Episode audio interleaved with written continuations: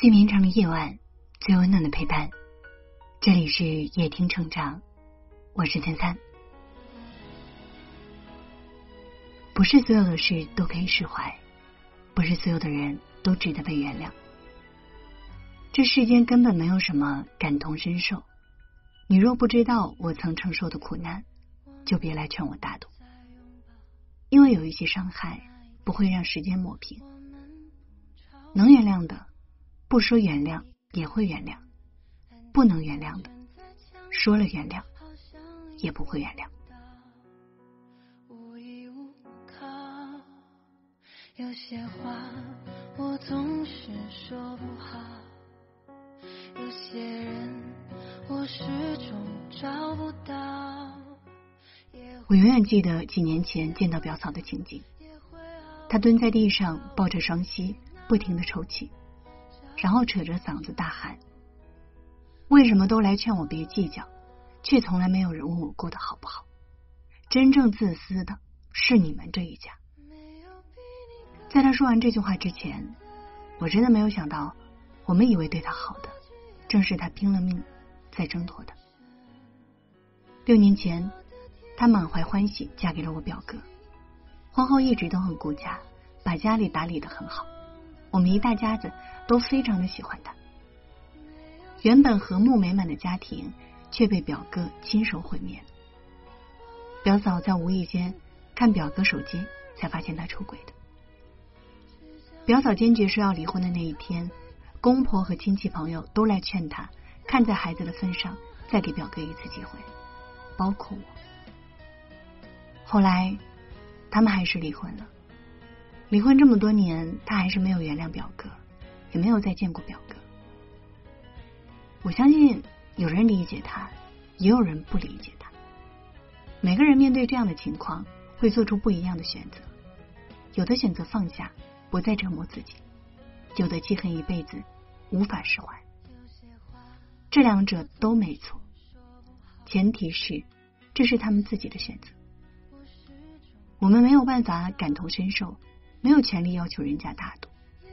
那漫长难熬的无数黑夜和撕心裂肺的痛苦，只有他们自己知道。没有谁必须原谅谁的过错，也没有谁有权利指点别人的人生。《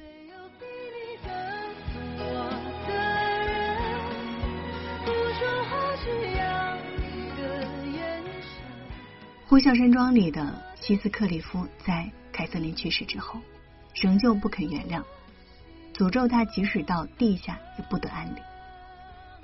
很多人不理解他为什么如此执迷不悟。凯瑟琳都已经知道错了，并为之付出性命了，为什么他还是不肯放下，选择复仇呢？希斯克利夫用生命爱着凯瑟琳，而凯瑟琳却因为贪图荣华富贵背叛了他，背叛了相伴一生的诺言。嫁给了别人，这种恨每分每秒都在折磨着他，他承受的痛，又有几个人能够体会几分呢？很多人听过以德报怨，但不知道后面一句“何以报德？以直报直，以德报德”。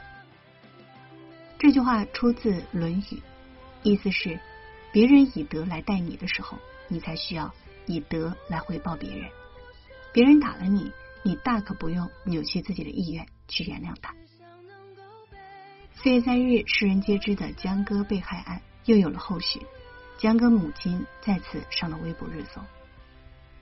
大概是时间冲刷了记忆，大概那些悲痛的事情不是发生在自己身上。不少人站出来说，江歌母亲太固执，劝他放下往事，学会宽容。刘星也曾经在采访当中泪流满面的说：“我都已经认识到自己错了，还要怎么样？人世间的爱恨情仇、悲欢离合，未曾经历的人，怎能奢望他们会有切肤的体验？”东野圭吾在《虚无的十字架》里说：“判决虽然落下帷幕，但受害者家属留下一生无尽的伤痛和悔恨。”奇葩说里马东说。随着时间的流逝，我们终究会原谅那些曾经伤害过我们的人。而蔡康永随即补充道：“那不是原谅，那是算了。”你要知道，不是所有的对不起都能够换来没关系，不是所有的伤痛都可以随着时间被放下、被释怀。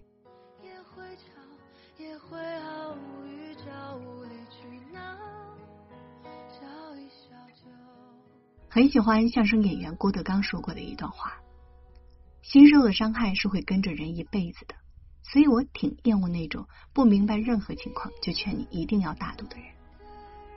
这让我想起发生在郭德纲徒弟岳云鹏身上的事。年仅十七岁的他曾经在一家饭店当服务员，那家店的生意很好，岳云鹏负责写菜单，忙乱之时记错了菜单。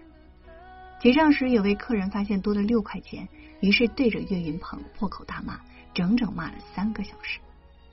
那是他至今为止感到最黑暗的时刻。时隔十三年，在接受央视节目采访的时候。他聊起了这件往事，他依然不能释怀，哽咽不止。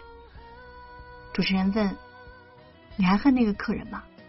岳云鹏回答：“到现在我还恨他。”说完，岳云鹏泪如雨下。有人评论说：“何必让不相干的人和事影响自己呢？放下才是解脱啊！”但你知道吗？有些事情根本是过不去的。但凡能过去，那就不叫事。那些伤害过你的人，给你带来了无尽的痛苦，怎能大度？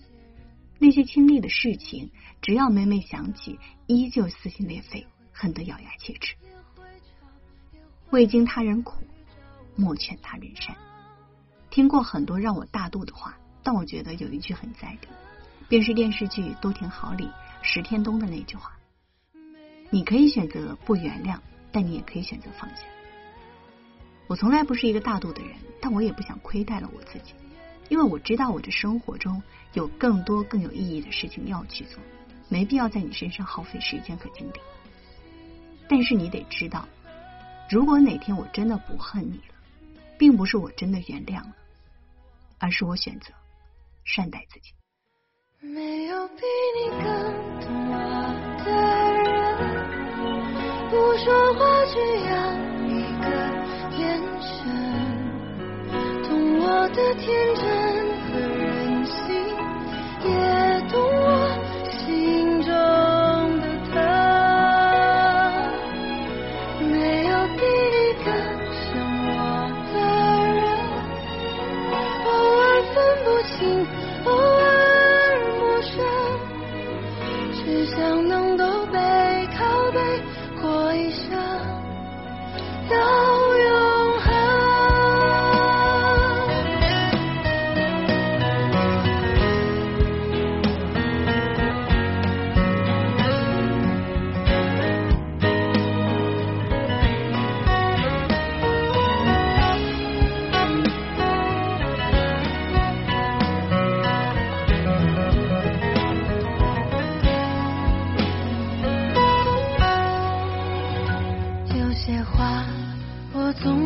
是说不好，有些人我始终找不到，也会哭，也会吵，也会毫无预兆，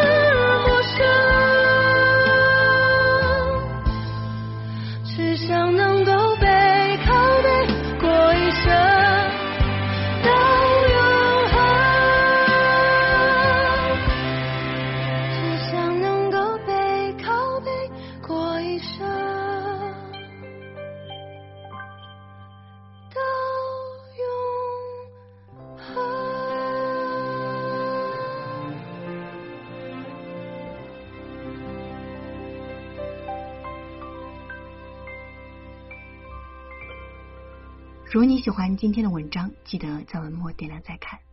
我是三三，新浪微博搜索主播三三就可以找到我了。今晚谢谢你来陪我，晚安。